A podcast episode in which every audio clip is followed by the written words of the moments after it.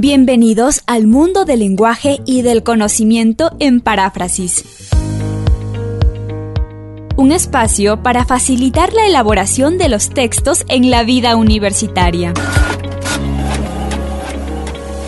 Paráfrasis, un acompañamiento para la redacción de tesis, de monografías, de ensayos.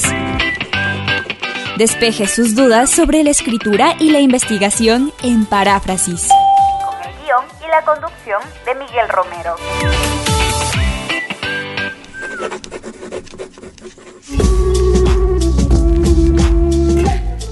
Bienvenidos a Paráfrasis, su programa que semana a semana aborda temas relacionados con la escritura académica, la investigación. Y hoy, hoy vamos a abordar en esta edición sobre la escritura académica en el ámbito del derecho, en este gran ámbito del derecho, y para eso nos acompaña Claudia Storini. Claudia Storini es licenciada en Ciencias Políticas por la Universidad de Studi di Roma, de la Sapiencia, es licenciada en Derecho por la Universidad de Castilla-La Mancha, tiene un doctorado por la Universidad de Valencia doctorado en Derecho. En la actualidad, Claudia Storini es profesora de Derecho Constitucional por la Universidad Pública de Navarra, Pamplona. Es coordinadora del doctorado en Derecho de la Universidad Andina Simón Bolívar, sede Ecuador. Claudia Storini, gracias por haber aceptado la entrevista para Paráfrasis. Bienvenida. Gracias, gracias Miguel por la invitación, por la oportunidad de compartir este espacio con todos nuestros audientes. Eh, un saludo a todos y a todas las personas que nos están escuchando y, y, bueno, encantada de poder hablar de la investigación en derecho. Estupendo, Claudia. Y el derecho precisamente, Claudia, es un ámbito que no sé, pienso por ejemplo, si el derecho es un árbol, tiene tantas ramas, una que está relacionado con lo penal, con lo tributario, con la contratación pública, el derecho internacional, el ámbito ambiental, en fin. Entonces, es múltiplemente especializado. ¿Esto de qué manera puede ser simple o puede volver compleja la investigación en el ámbito jurídico, Claudia? Eh eh, sí, bien, me parece que la imagen del árbol es exactamente eh, la que precisamente nos puede ayudar para entender cómo movernos en el campo de la investigación en derecho. Creo que hay una parte común, un tronco común, que desde luego es la Constitución. Toda la rama del derecho arrancan desde la Constitución y por lo tanto, eh, evidentemente, toda investigación en derecho presupone este núcleo común que es el conocimiento, aunque sea un conocimiento específico. Eh, yo, en teoría, eh, soy experta de derecho constitucional, pero no de toda la Constitución. Cada uno y cada una de nosotras tiene un ámbito dentro de lo constitucional en el que se especializa más, porque la Constitución, eh, digamos, regula todos los aspectos de nuestra vida, ¿no? Y por lo tanto el derecho tributario, el derecho mercantil, el derecho eh, de niñez, adolescencia, las cuestiones de género. Hay muchas cuestiones que son transversales y que por lo tanto afectan todo el derecho. Entonces, probablemente eh, es, eh, digamos, la complejidad reside en que cuando estudiamos el derecho siempre tenemos que, y cuando investigamos en derecho, siempre tenemos que conocer esta parte común que es el fundamento, la base. El tronco común, la constitución. sí.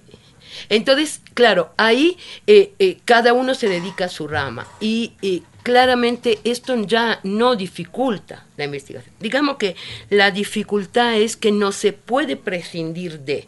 Es como si eh, nosotros podamos pensar que un médico que es especialista en quirugía no sepa de medicina en general. Lo mismo pasa en el derecho.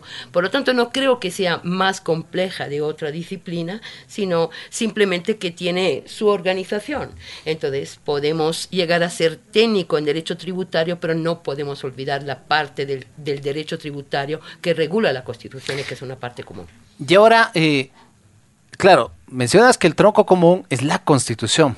Pero ya pensando en lo social y dentro del ámbito disciplinario específico del derecho, por ejemplo, el tuyo, en lo constitucional, claro, en lo social vemos un universo igual de complejo. Por ejemplo, pienso en la política y la constitución es una base fundamental, por ejemplo, para pensar en políticas públicas en diversos ámbitos que la sociedad requiere que allí se intervenga. Pienso en el estudiante, por ejemplo, pienso en el estudiante de Derecho Constitucional.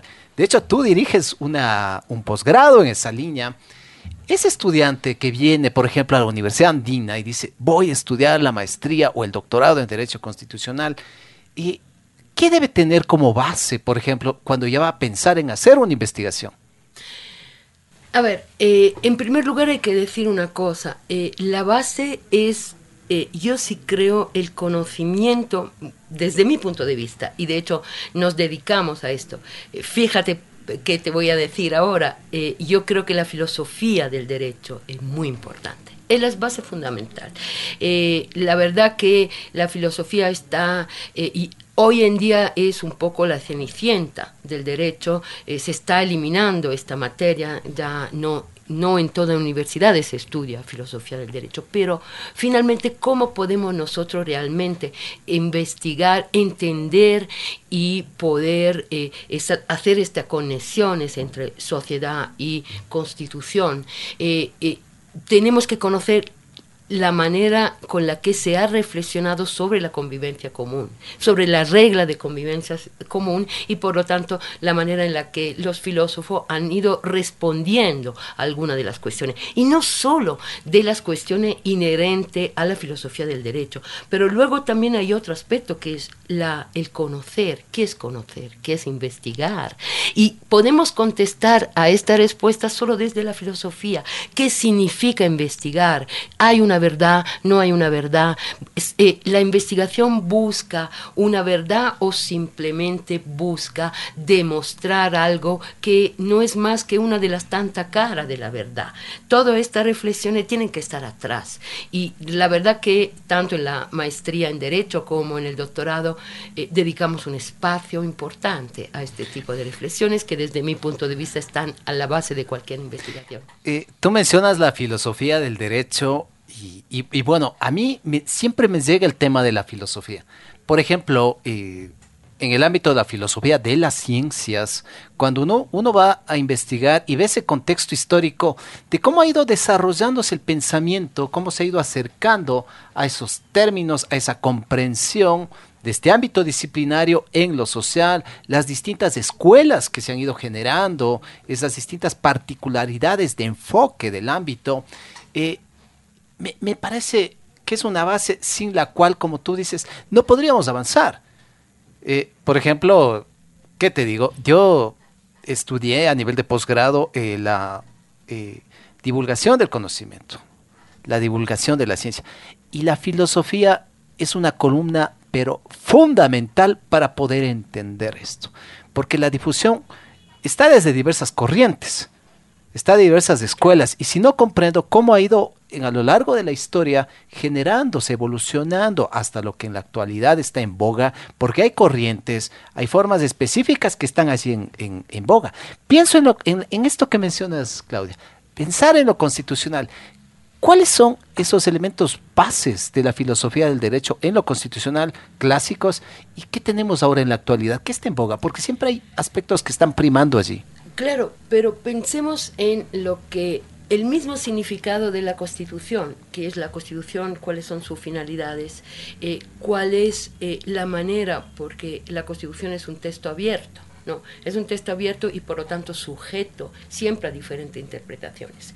Pero las interpretaciones que damos a este texto solo se pueden explicar eh, desde la filosofía que tenemos.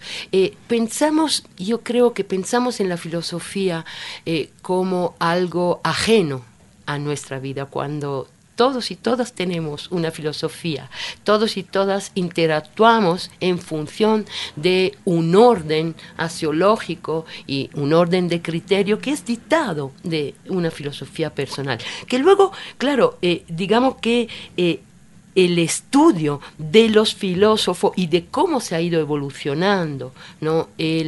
la filosofía del derecho, nos demuestra también cómo hemos ido cambiando en relación con la percepción de lo que es derecho. Una, una respuesta a la que yo eh, eh, eh, que planteo a, a mis estudiantes siempre es, ustedes tienen en primer lugar pensar a la respuesta de qué es el derecho.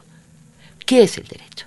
El derecho es la norma pura, el derecho es lo que se plasma a través de la resolución de un caso concreto, el derecho es la, la cómo la sociedad siente que se está regulando su convivencia, entonces, desde esta respuesta, cuando tú respondes, el derecho es la norma, entonces estás en una posición filosófica positivista, evidentemente, que siente que el derecho es, que es derecho lo que está escrito.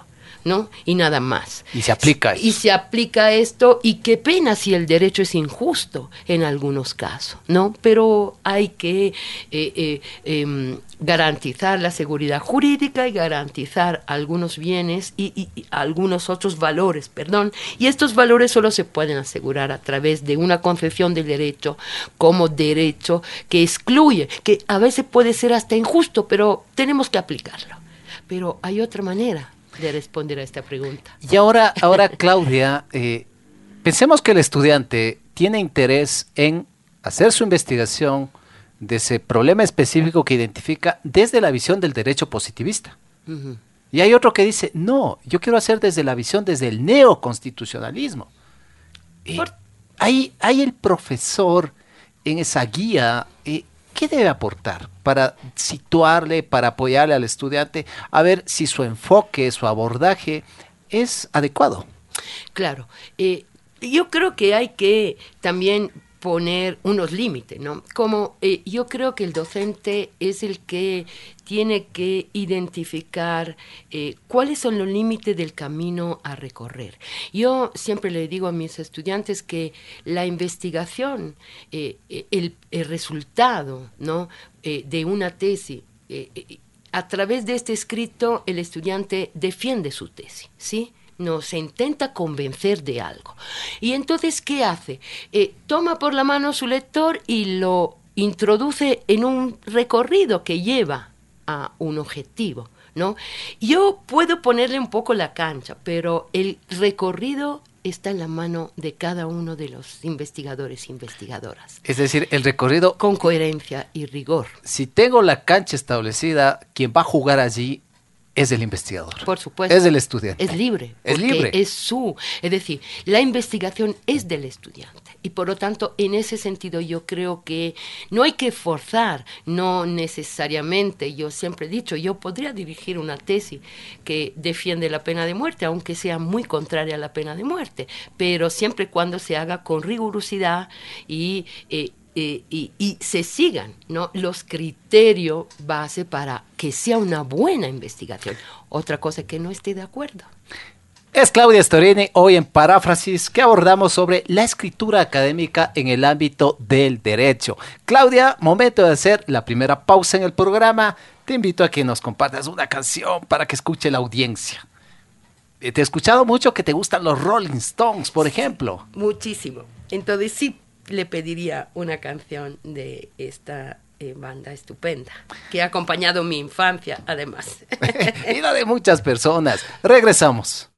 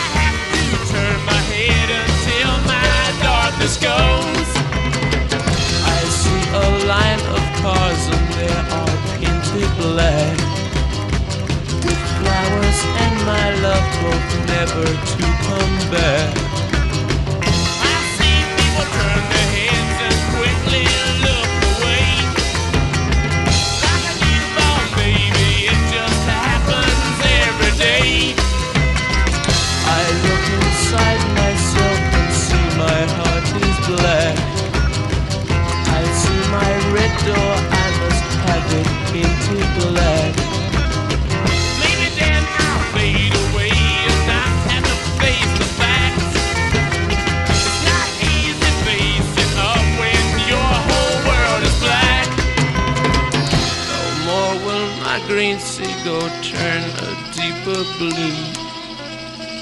I could not foresee this thing happening to you.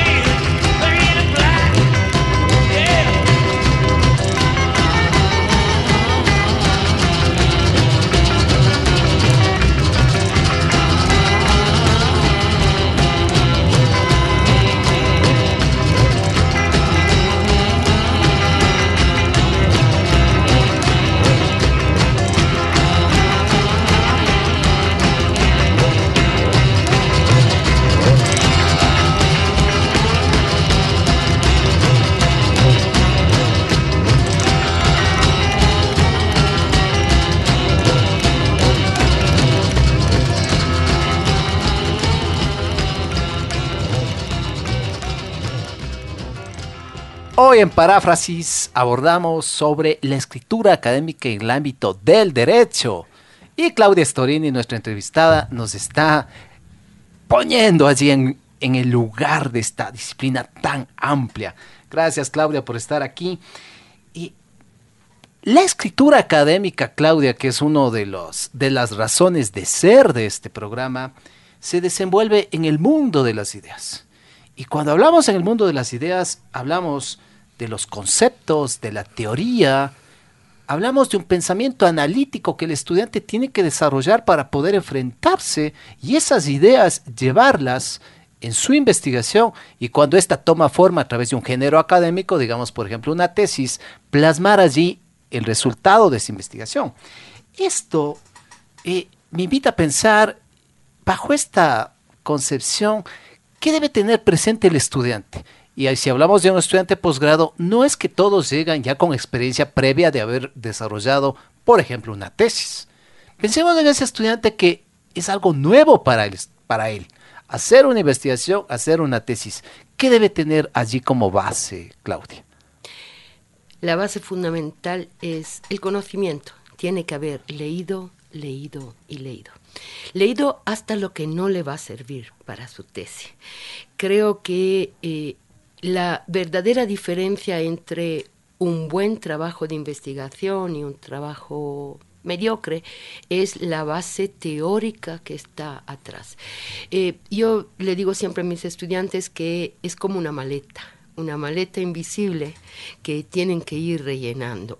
Además un investigador la va y por eso también no los investigadores ya eh, que llevan muchos años eh, son buenos eh, exponiendo contestando pero no porque se estén preparando en este momento, sino porque llevan esta maleta cada vez más grande, ¿no? Una maleta que... Pesada. pesada, sí, pero también es necesaria, porque cuando un investigador trata de un tema, eh, es como si estuviera en un partido. Entonces tiene amigos y enemigos, ¿no? Pero tiene que conocer bien tanto los amigos, es decir, toda aquella teoría que apoyará su investigación, como los enemigos, como las personas que sin embargo dicen otras cosas, ¿no?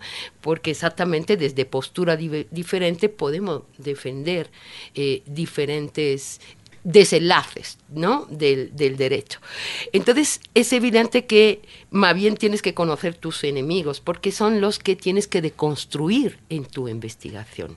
¿no? Porque, y cuanto más, digamos, famosos y, y conocidos son tus enemigos, más fuerza tiene que tener tu ¿Y investigación. cómo enfrento a esos enemigos? ¿Qué recursos debo disponer para poder enfrentarme a esos enemigos? Tengo que estudiarlos, analizarlo, entenderlo y ver cuáles son sus puntos débiles que me permiten a mí entrar ahí y ganar la batalla. Esto me hace ganar la batalla. Eso es. Esto me hace pensar, Claudia, en, claro, del enemigo, tú dices, debo conocerlo. Pensando en la escritura, diría, eso que conozco del enemigo son los argumentos que voy a utilizar para poder analizar, discutir eso allí. Claro, a ver, cuando yo defiendo una tesis, ¿cuál es el objetivo? ¿Por qué yo? ¿O para qué escribo una tesis? Creo que yo escribo una tesis o cualquier artículo, cualquier ensayo, para convencer a las personas de, que yo estoy en lo correcto y por lo tanto que eh, tienen que seguir, tienen que hacerme caso, ¿sí? Cuando defiendo una ponencia en un congreso, yo intento dar un mensaje, ¿no? Un mensaje que eh, tiene un objetivo, convencer. Pero para poder convencer, tengo que poder, y tal vez no es la palabra exacta descreditar, pero tengo que poder demostrar frente a quien no está de acuerdo conmigo por qué yo tengo razón frente a estos argumentos. Entonces, la tesis es una construcción de argumentos que consolidan mi tesis y, si queremos, desacreditan las que están en contra. ¿Qué opinas, Claudia? Pensemos que tenemos dos estudiantes. El uno piensa que el derecho positivista es el fundamental y que debe regir la aplicación de la justicia desde esa visión. Tenemos el otro estudiante que tiene otra postura desde otra corriente de pensamiento y digamos que de hecho es contraria a la del estudiante A del derecho positivista. ¿Quién tiene razón? ¿O cómo puedo desde la parte académica decir ambos tienen razón o solo uno de ellos tiene razón? ¿O podría tener los dos la razón? Eh, bueno, esto se explica fácilmente. Yo intento explicarlo al estudiante demostrándole que no hay una verdad, hay muchas verdades. Y, y, esto cómo lo hago? Exactamente eh, eh, superando el positivismo y hasta el concepto de investigación de la neutralidad del investigador. El investigador no es neutral. El investigador es una persona, tiene sus ideales, sus pensamientos, su, es persona desde el punto de vista político, filosófico, y por lo tanto, la tesis que va a defender exactamente va a depender de esta idea que tiene del derecho. Si el derecho es un derecho transformador, tiene que demostrar por qué va que quiere transformar, ¿sí? Entonces ya no estamos hablando de un investigador neutral, sino de un investigador que defiende, ¿no? Una, un ideal, cualquiera sea. Y ahora Y tiene que defender Claudia desde unos argumentos que cuando el resto, el lector, la comunidad académica los lee, dice, pues tiene mucho sentido lo que Exacto. plantea. Exacto. Y por eso digo la rigurosidad. La verdad, cada uno tiene su verdad. Existen muchas verdades, pero la buena investigación no es la que llega a una verdad, porque si no hay verdad, ya esto sería, digamos, eh, imposible de realizar. La buena, la buena investigación es la que se lleva adelante con rigurosidad. Exactamente. ¿Y qué es la rigurosidad? Es conocer es la base teórica que yo tengo, la capacidad de deconstruir, de ser crítico a la hora de leer, La metodología bajo la cual sustenta esa investigación. por supuesto. ¿Para qué? ¿Por qué? Claridad. Este camino al que hacía referencia antes, por, la que te, por el que te toma de la mano, tiene que ser claro. Cuando, bueno, yo por lo menos, lo primero que hago cuando veo una investigación, un libro, es mirar el índice, porque porque el índice es el camino La estructura. la estructura. Es hacia dónde voy para demostrarte mi tesis. Entonces, si el índice está mal hecho es que no hubo claridad. En esta investigación y por lo tanto no me interesa porque me confunde. ¿Mm?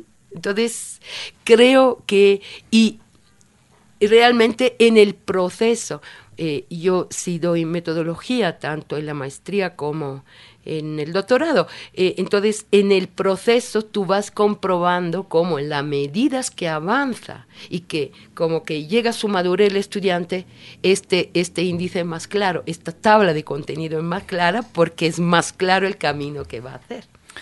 Es Claudia Storini hoy en Paráfrasis. Recuerde que usted puede escucharnos todos los martes a las 9 de la mañana en línea a través de Radio Voz Andina Internacional o cuando usted guste por nuestras aplicaciones. Radio Voz Andina Internacional puede descargarse en su, aplicación, sea de Android o de iOS, o también puede escucharnos por Spotify, por Google Podcast, por iBox. Tiene diversas vías para escucharnos. No hay pretexto de que no nos escuche. Claudia, momento de la segunda pausa musical.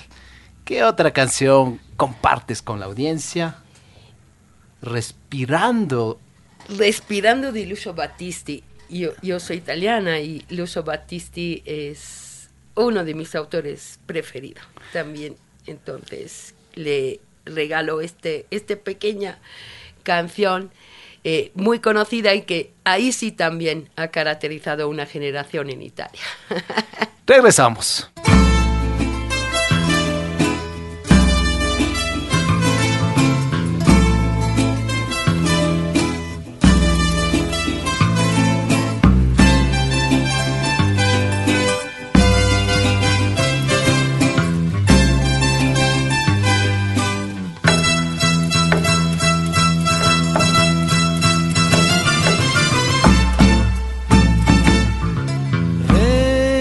El polvo de ese auto en que te fuiste un día. Me pregunto, ¿por qué si más te alejas más te siento mía? Respirando el humo del recuerdo que robó mi calma. Estoy fumando mientras entra en el cerebro y me desgarra el alma.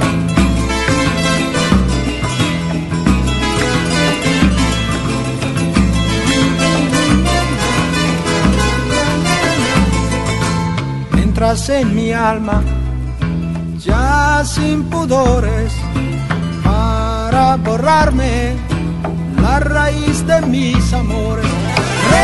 Respirándote, yo corro los caminos sin ningún temor. Respirándote, olvido mi derecha y veo un resplandor, lejano una sirena y a ningún rumor. Dejarte es el más grande de mis grandes males con tanta gente negra, una cosa bella, tú en mis funerales.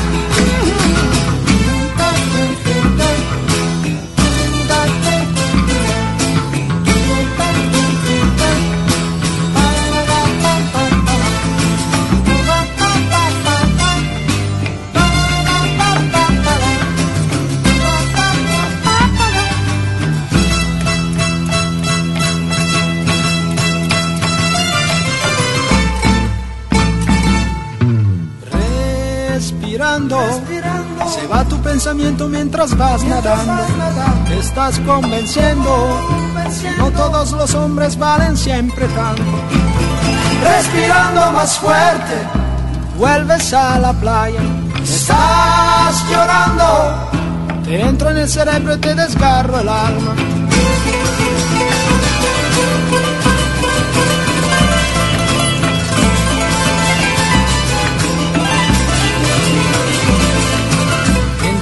Tu alma, ya sin pudores, para borrarte la raíz de tus amores. Respirándome, te viste sonriendo sin soltar las flores.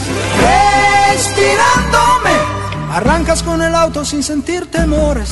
Lejana una sirena apaga los rumores, dolores, alegrías que alivian mis males con tanta gente negra, una cosa bella, tú y yo iguales, tú y yo iguales.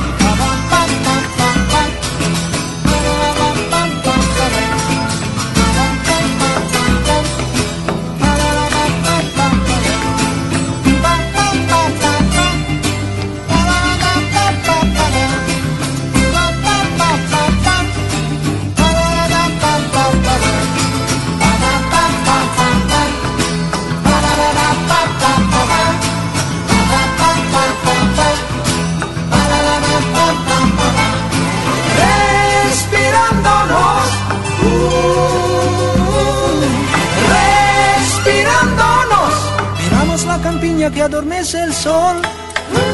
Respirándonos. Los valles y los bosques y la humilde flor. Respirándonos. Las islas navegando por la soledad. Los cantos de la gente a la oscuridad. Los cantos de la gente a la oscuridad. Los cantos de la gente nueva a la oscuridad.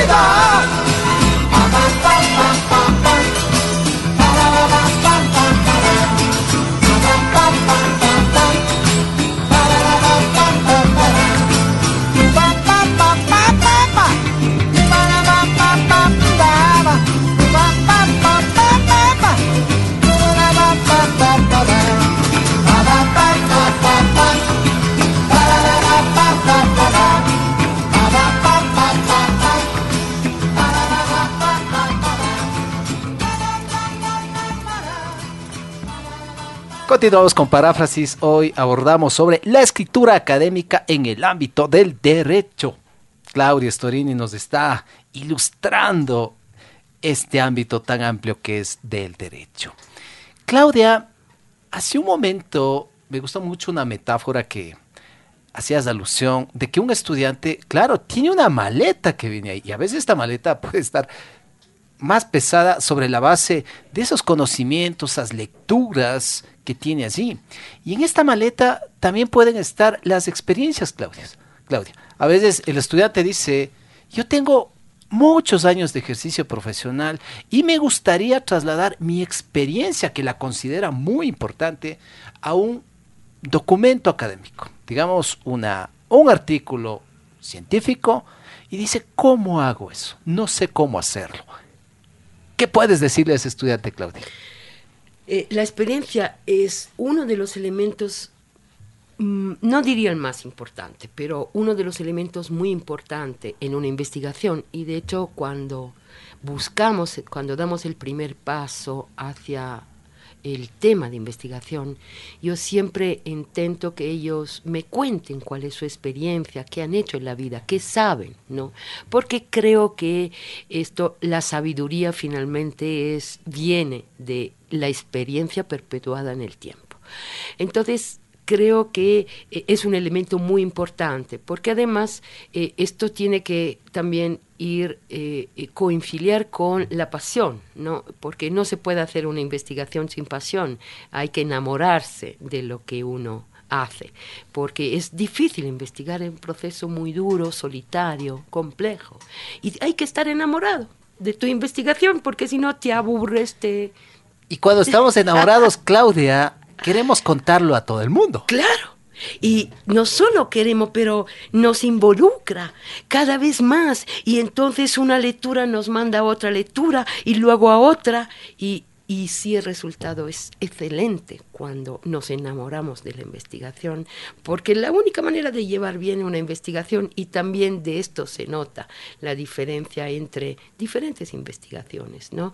La investigación es hecha para cumplir con un requisito y la eh, investigación es hecha con amor, con de- deseo de transmitir estas ideas. Y ahora, esa subjetividad de la que decíamos del estudiante, de su experiencia, ¿cómo puede hacerla objetiva, si cabe el término, siguiendo unos principios, una metodología? ¿Cómo la hace objetiva para que pueda ingresar en el ámbito de la comunidad científica y discutirse esto? vuelvo a la palabra clave que es rigurosidad. Eh, yo tengo que, yo no puedo defender mi opinión porque es mi opinión. No, yo tengo que construir un razonamiento eh, a través de argumentos que, como te he dicho antes, sirvan para dar fuerza a lo que yo estoy defendiendo y de alguna y también sirvan para demostrar que los que defienden lo contrario que yo no tienen razón. Esta es la rigurosidad. Entonces, esta subjetividad se vuelve, si queremos, eh, cien- científica. Siempre que digamos y, y podamos asumir que el derecho es una ciencia. Yo sí creo que es una ciencia que tiende mucho a la sabiduría. ¿A qué me estoy refiriendo? Que es una ciencia ah, demasiado interdisciplinaria para ser... eh, eh, para poderse comparar con una ciencia como la medicina como la física, como es una ciencia social y esto ya nos mete en otro mundo. Eh, eh, complejiza, de hecho. Claro, relativiza el concepto de ciencia. El objeto de conocimiento, el, el- el sujeto de investigación, no es como estar en un laboratorio con todo controlado allí. De hecho, acá no hay control. No hay. Y, y además, eh, el derecho aparece, se demuestra y se explica a través de la sociología, de la economía, de, la historia. ¿Ves tú? Es decir, esta necesidad de ser una ciencia interdisciplinaria, porque tú no puedes, tú tienes, y esta es otra opción que tienes que tomar a la hora de investigar. ¿Desde dónde? Es decir, eh, yo miro, eh, si yo tengo que mirar una flor, ¿desde dónde la miro? Desde la botánica, desde la química, desde la economía, desde... Y el derecho es la flor, es decir, tengo que decidir desde dónde miro el derecho. Y esta, esto que mencionas, Claudia, es Claudia Storini hoy en paráfrasis. Esto que mencionas me, me agrada mucho porque, de hecho, el derecho creo que es uno, una de las disciplinas o áreas de conocimiento que más se relaciona con otras. Si hablábamos de la parte ambiental, el derecho ambiental, pues tenemos toda una corriente que maneja, que investiga el medio ambiente, que hay instituciones políticas encargadas allí, que hay toda una programación. Pienso en el derecho, en los derechos humanos, por ejemplo. ¿Con qué se vincula? Con la sociología, con otros ámbitos específicos. ¿Qué debe pensar el estudiante Claudia cuando dice mi investigación no va a mirarse solo desde el derecho específico, digamos que es el ámbito constitucional? ¿Va a ser más interdisciplinaria o multidisciplinaria? ¿Qué elementos debe tener en cuenta para tomar esta decisión? Es que el derecho por sí mismo no existe. El derecho es la manera en la que tú miras, por ejemplo, las, la constitución, este acuerdo social que fundamenta no la convivencia de, de, una, de unas personas. Eh, claro, la constitución cuando tú la miras la tienes que mirar necesariamente desde uno de estos enfoques, porque si no tú lees, la puedes textualmente leer, no, esto sería el derecho puro, como decía Kelsen, claro. Kelsen es el ejemplo de este derecho puro, que no tiene ninguna interferencia, que es lo que dice la norma textualmente. Pero sabemos que esto no existe. Eh, y, y, esto cualquier jurista y cualquier abogado sabe que eh, siempre hay muchas interpretaciones y cuando van a defender una causa defienden según un determinado fin que quieren conseguir. Y, y, el derecho tiene esta ductilidad y esto no es malo, es necesario además. Entonces, claro, eh, el, el, derecho es desde donde lo, ve, lo miramos. ¿Desde dónde lo miramos? A veces podemos mirarlo solamente desde, desde una ventana, pero ¿qué tal si esa ventana es diversa, es múltiple? No tengo solamente desde un lado, tengo desde varios lados. Eso complejiza, Claudia, la claro, investigación. Claro, porque para decir, a nivel doctoral, ya, no ya de maestría, pero a nivel doctoral, tú no puedes hacer una tesis doctoral buena, excelente, sin conocer economía, sin conocer eh, filosofía, sin conocer en algunos casos hasta geografía, porque tiene que explicarte determinados factores. Es decir, Claudia, el, el estudiante debe acercarse a lecturas desde esas perspectivas. Por supuesto, por supuesto. Hay algunos, eh, sociología hay que conocerla, porque la sociología te brinda instrumentos para entender el derecho. Hay que conocer la economía. Digamos que hay algunas ramas que son fundamentales, eh, pero por ejemplo, en algunos casos tú no puedes hacer una investigación sin conocer estadística, porque tiene que manejar datos también, Entonces, porque el derecho también se demuestra a través de eso. Entonces, como puedes comprobar, eh, claro, hay algunos ámbitos que hay que conocer. No puedes tú, por ejemplo, yo no creo que eh, desconocer economía y hablar eh, en profundidad de derecho es muy complejo porque el derecho es el producto. Bueno, y de hecho, las Claudia, relaciones económicas. si por ejemplo tú dices la parte de economía, Si no conozco algo de economía, no algo, sino, digamos, muy específico para lo- el propósito de la investigación, ¿cómo puedo hablar de eso? ¿Cómo puedo analizarlo? Claro. Si esos conceptos no los entiendo. Exacto, pero además porque finalmente la economía y los economistas que, que fundan la economía y todo los, el pensamiento económico también ha tenido repercusiones fuertes en las formas políticas de los estados, ¿no? La manera de manejar la economía determina una orientación política, si lo piensas. Sí. Entonces, ¿cómo hablamos de derecho y de neoliberalismo si no sabemos qué es el neoliberalismo, cuál es la corriente económica que lo determina, etcétera, etcétera? Aquí, Claudia, con base en lo que dice, se me viene a la mente eh, algo que caracteriza a la investigación, al pensamiento científico, es la postura crítica, que es una postura crítica sobre la base de argumentos, de fundamentos.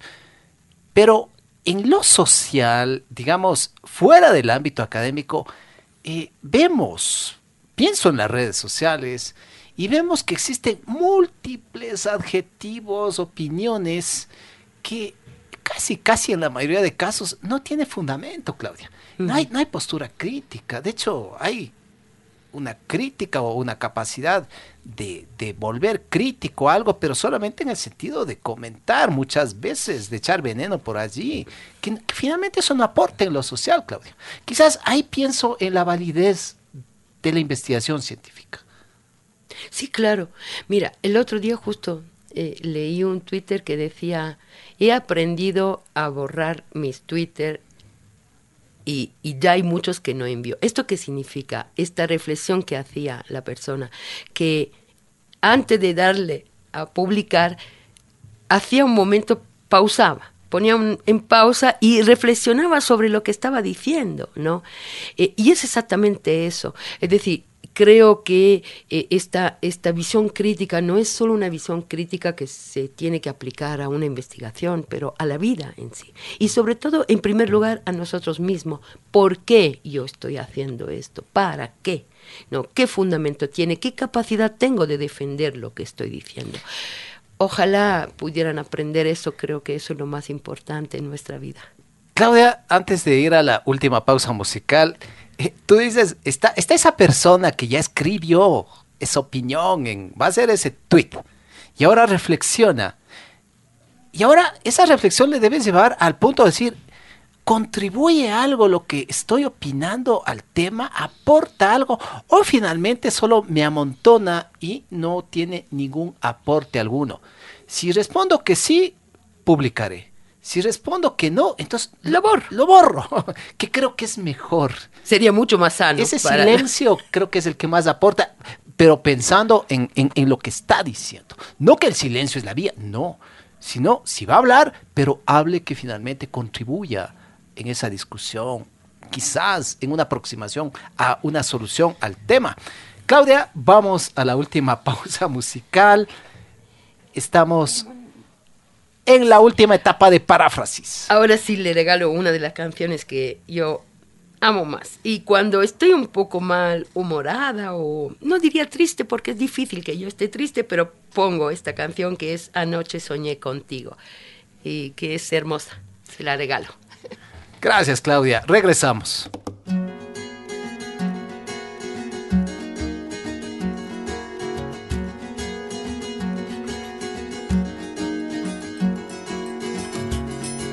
Anoche soñé contigo y no estaba durmiendo. Todo lo contrario, estaba bien despierto. Soñé que no hacía falta hacer ningún esfuerzo para que te entregaras. Yo estaba inmerso. Qué lindo que soñar. Soñar no cuesta nada. Soñar y nada más. Con los ojos abiertos. Qué lindo que soñar. Y no te cuesta nada más que tiempo.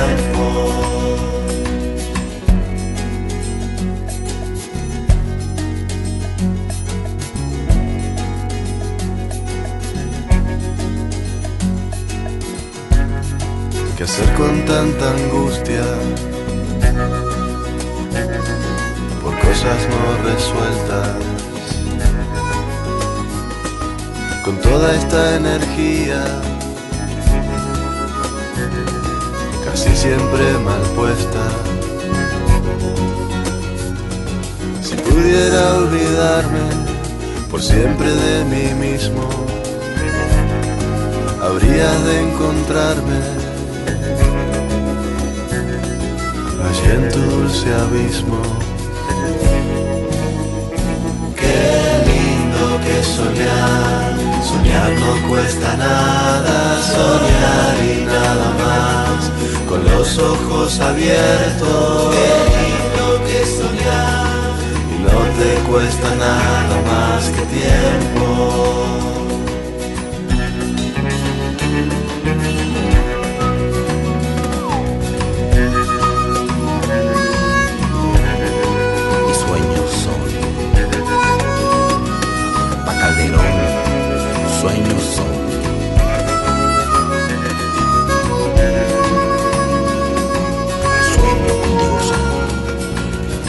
Que no hacía falta hacer ningún esfuerzo para que te entregaras. Y en ti yo estaba inmerso. Qué lindo que soñar, soñar no cuesta nada, soñar y nada más, con los ojos abiertos. Te cuesta nada más que tiempo. Qué lindo que soñar, soñar no cuesta nada, soñar y nada más, con los ojos abiertos. Qué lindo que soñar, y no te cuesta nada más que tiempo.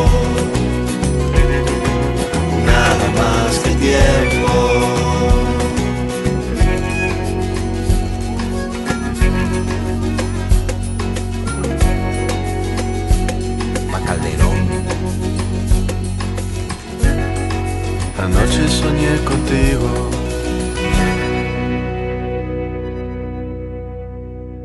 Hoy en Paráfrasis abordamos la escritura académica en el ámbito del derecho y nos acompaña Claudia Estorini de la Universidad Andina Simón Bolívar, sede Ecuador. Claudia, en el ámbito de la ciencia, el conocimiento científico, una de las premisas fundamentales es que el conocimiento es transitorio. El conocimiento, de hecho, se va relevando paulatinamente sobre la base de las investigaciones, de los resultados que, encuentra. Y ahí viene una palabra que durante la pausa conversábamos con Claudia, la duda. El estudiante, el investigador, ¿cómo debe tener este elemento de la duda presente en su ejercicio? La duda tiene que, bueno, no solo en el, en el ejercicio de la investigación, sino en la vida, pero la duda sana, que no es desconfianza, sino es lo que decíamos antes del, del Twitter, es dudar hasta de sí mismo. ¿Estoy haciendo bien? ¿Esto es correcto? Mm, Y, y sobre todo esta, este análisis crítico que genera la duda. Eh, no hay oráculo. Es decir, normalmente, y eso, eso es también creo que algo que hay que trabajar, eh, la horizontalidad nos lleva a que todos nos podamos equivocar, ¿no? No hay un docente que sabe todo y un alumno que no sabe nada, o un estudiante que no sabe nada, ¿no? Y, y, y yo me puedo equivocar y a veces aprendo de mis estudiantes que me hacen ver cosas diferentes, que yo desde mi eh, manera de ver, de vivir, de haber construido el conocimiento, no veo. Entonces es esta duda que sana, esta capacidad de decir, pues sí, es verdad. Y esto cuestiona mi verdad, ¿no? Y esta duda te permite, sobre todo te permite crecer que está, solo una cosa, está relacionada también a otra cosa, a la humildad. No hay buena investigación que no esté realizada desde la humildad intelectual. La humildad, que si buscaría un antónimo, quizás sería la arrogancia, que, que- por ahí también aparece. Y, y pienso en lo que mencionas, Claudia, y pienso también, por ejemplo, si con los estudiantes estamos en un foro en el que hay un tema planteado allí y sobre el cual los estudiantes vierten sus opiniones, sus puntos de vista, pienso así en que también hay una construcción colectiva del conocimiento. ¿Qué tan útil es esto, Claudia? Es lo el- mejor. Es lo mejor. Y, y en ese sentido, sí, yo lo tengo también. Está comprobado en mi vida. No hay nada mejor que una investigación colectiva. ¿Por qué? Porque exactamente este trabajo conjunto, esta, esta exponerme para recibir crítica, me permite mejorar en cada punto. Porque a veces, y por eso siempre, eh, yo siempre que escribo y he hecho investigaciones, cuando he terminado le paso a una persona para que, para que me cuestione, ¿no? Porque si no, este, eh, el, eh, antes dije que el trabajo de investigación es un trabajo solitario, pero que luego tiene que ser compartido para que tú puedas mejorar este trabajo hasta que pueda. Una ¿no? vez que existe un borrador Sí, sobre el cual pueda claro. opinar el resto. sobre el cual pueda opinar. Y esta discusión a veces lleva a soluciones que inalcanzable por una persona sola, por parte de una sola persona, porque exactamente son el resultado de estos cuestionamientos encadenados que solo pueden venir del debate de un colectivo. El debate, Claudia, muy importante. Ahora, pienso, Claudia, en tú, en tu ejercicio diario de docencia, eh, que diriges tesis, que estás orientando también en el ámbito de la metodología de la investigación. Y la escritura, esos borradores que te presentan de esos ensayos, de esos avances de tesis, ¿qué errores frecuentes adviertes en esa parte del documento, en esos borradores, Claudia? Eh, el error más recurrente, y claro que va en contra de todo lo que he dicho hasta ahora, es la reproducción textual de lo que dicen los otros. Eh, creo que es un error metodológico importante. Es decir, nosotros creo que tenemos que utilizar la voz de... Y esto viene también del hecho de que el que escribe, el investigador o la investigadora, no se sienten como a la altura de estar pensando. Entonces necesitan pensar a través de otros. Y la cita textual eh, creo que es eh, el, el, instrumento con el que nosotros vamos eh, construyendo una idea. Eh, yo sí creo que eso es un error. La buena investigación es una investigación que, como he dicho, se apropia de lo que dice el otro y lo cita porque es parte, pero que ha construido un pensamiento sobre la base de lo que dice el otro, que va más allá de lo que dice el otro, cuestionándolo o apoyándose. ¿no? Entonces, digamos que lo que más me cuesta a mí eh, de, digamos, de ajustar en las tesis es eso. Mis, las tesis que yo dirijo casi no tienen citas textuales porque yo creo que una buena investigación no tiene que, si yo quiero saber qué dices tú, voy a leer tu libro. No voy, no, porque la cita textual además a veces, eh, ¿cómo se dice esto? Eh, extrapola mal el contexto. Y de hecho, al pobre Kelsen le hemos hecho decir cosas que nunca ha dicho. Porque se y le esto, a mí misma. Sí, dentro de un contexto que no a mí misma, yo he cuestionado una investigación en la que me hacen decir cosas que yo nunca he dicho y nunca he pensado. Y esto viene de extrapolar un trozo de un texto y darle otro sentido. Hay un concepto, Claudia, a mí me, me gusta, es de la literacidad, se llama. ¿Qué quiere decir? Que uno construye un discurso personal a partir del discurso de otras personas. Para eso nos acercamos a la literatura, para eso leemos, para eso nos nutrimos de lo que dicen estos autores, de sus investigaciones, de esos conceptos. Son necesarios, Claudia. Claro, son necesarios y además hacen parte de este rigor que yo te decía.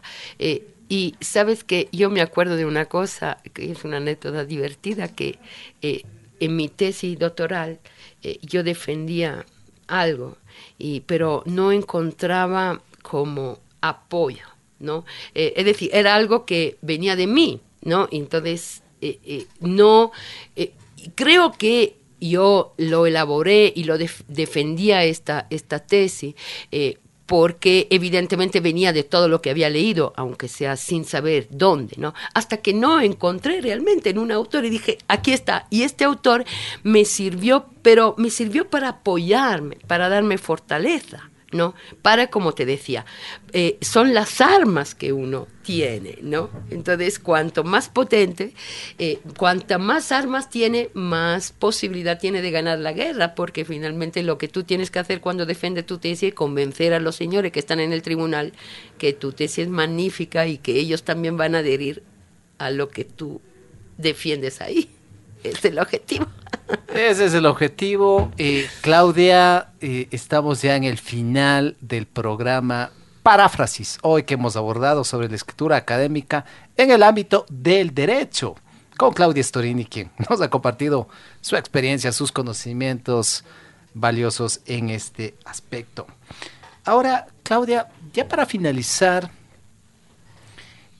el estudiante de posgrado, cuando llega a la universidad y, y ve las formas de titulación que tiene. ¿Y ¿Qué opinas tú respecto a, digamos que hay dos formas de titulación? Una es la tesis, una investigación original. Otra es, por ejemplo, un examen complexivo, que aquí en la Universidad Andina decimos comprensivo porque requiere lecturas, requiere comprensión de ideas, en fin. ¿Qué criterio o bajo qué criterio debería seleccionar el estudiante si tiene esas dos formas de titulación? Eh, a ver, creo que el estudiante tiene que saber, en primer lugar, para qué viene a la Andina a hacer un- una maestría, ¿no? O una especialización. Yo vengo para ser mejor abogado. Muy bien. Si vienes para ser mejor abogado, creo que tienes que hacer un examen, porque el examen demuestra tu capacidad de argumentar, de defender una causa, que es igual, es una manera de argumentar.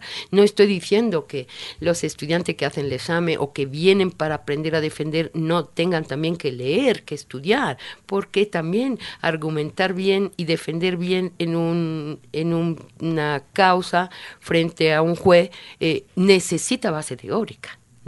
Esta soltura, la oratoria, por ejemplo, y muchas otras ¿no? disciplinas que hay que aprender. Pero claro, no son la misma que tiene que aprender un investigador. Son diferentes. Son diferentes técnicas que hay que aprender. Ambas opciones son valiosas, Claudia, Por supuesto. independientemente de la que escoja. E independientemente. No puede pensar que la una es más importante que la otra. No, no, porque esto aquí entra también la subjetividad, el para qué. Y cuando yo contesto el para qué, sé qué sirve, qué me sirve más a mí en mi vida. Si me sirve más prepararme para un examen, argumentar, resolver un caso de manera brillante o hacer una investigación. Y ahí está el éxito. Es decir, el éxito yo creo está no en hacer necesariamente una tesis, sino en saber lo que necesitamos para ser mejor profesionales y mejor personas. Gracias a Claudia Storini, coordinadora del doctorado en Derecho de la Universidad Andina Simón Bolívar, sede Ecuador, que nos ha acompañado hoy en Paráfrasis. Conmigo, Miguel Romero Flores, será hasta la próxima edición. Pásela bien. Gracias, un saludo a todos y a todas. Gracias, Claudia.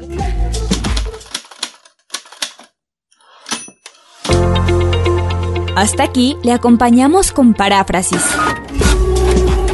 Un programa de la Casa Andina de la Universidad Andina Simón Bolívar. Les invitamos a nuestro siguiente programa para seguir compartiendo el fascinante mundo del lenguaje y la investigación. Miguel Romero, su anfitrión, les dice hasta la próxima semana.